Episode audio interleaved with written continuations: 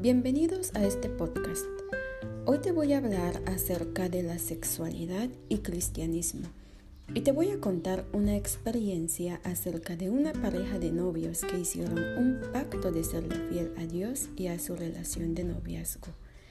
Y consistió en ponerle un límite al contacto físico en extremo y tener un acuerdo de no manosearse ni tener relaciones sexuales hasta después de casarse. Mencionaban, tenían contacto físico como abrazos, se agarraban de la mano pero con límites. Esta pareja tuvieron su primer sexo hasta la boda. La pareja comentan de que hasta la fecha son muy felices y cada día va creciendo su relación porque saben que Dios los guía y son bendecidos. Quiero hacerte una pregunta. ¿A Dios le importa nuestra sexualidad?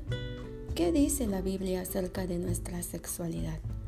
Hay un pasaje bíblico que enseña y se repite en las tres grandes secciones de la Biblia. Moisés lo enseña, Jesús lo vuelve a enseñar y Pablo lo vuelve a enseñar como doctrina dentro de la iglesia cristiana. Los tres maestros dentro de la doctrina de la Biblia, Moisés la ley, Jesús el Evangelio, Pablo el apóstol, los tres enseñan lo mismo acerca de la sexualidad. Amigos, a Dios sí le importa nuestra sexualidad y le importa a Él cada área de nuestra vida. En Efesios capítulo 5, 28 al 29 dice, Los maridos deben amar a sus mujeres como a sus mismos cuerpos. El que ama a su mujer, a sí mismo se ama. Porque nadie aborreció jamás a su propia carne, sino que la sustenta y la cuida, como también Cristo a la iglesia el diseño de Dios para el matrimonio y el sexo es un pacto de unión exclusiva entre un hombre y una mujer y le importa a Dios. Dios quiere sanarnos en cada área de nuestra vida y que tengamos fruto y bendición. Es importante porque Él nos enseñó y porque el matrimonio lo refleja la intimidad sexual.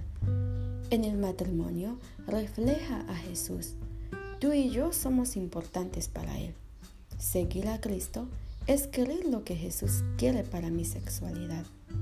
¿Y cómo lo podemos lograr?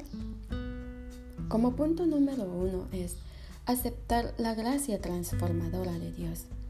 En Romanos 12.2 dice, deja que Dios te transforme en persona nueva al cambiar tu forma de pensar.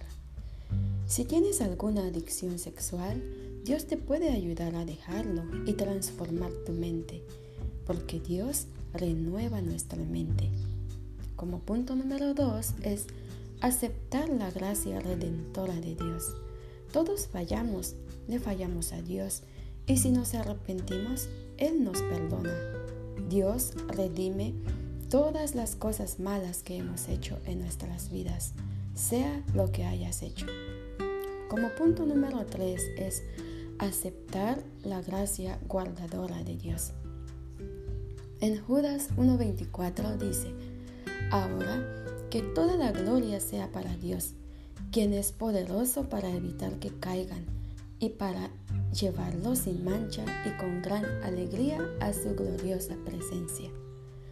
La gracia de Dios nos transforma, nos renueva, redime nuestros errores, pero también puede guardarnos con alegría. Es decir, si eres soltero, te hace disfrutar tu soltería no teniendo sexo. Disfrutas tu sexualidad sin tener sexo. Y si has fracasado, te invito y te animo a que te redimes, te transformes y te guardes con Dios. Dios te bendiga.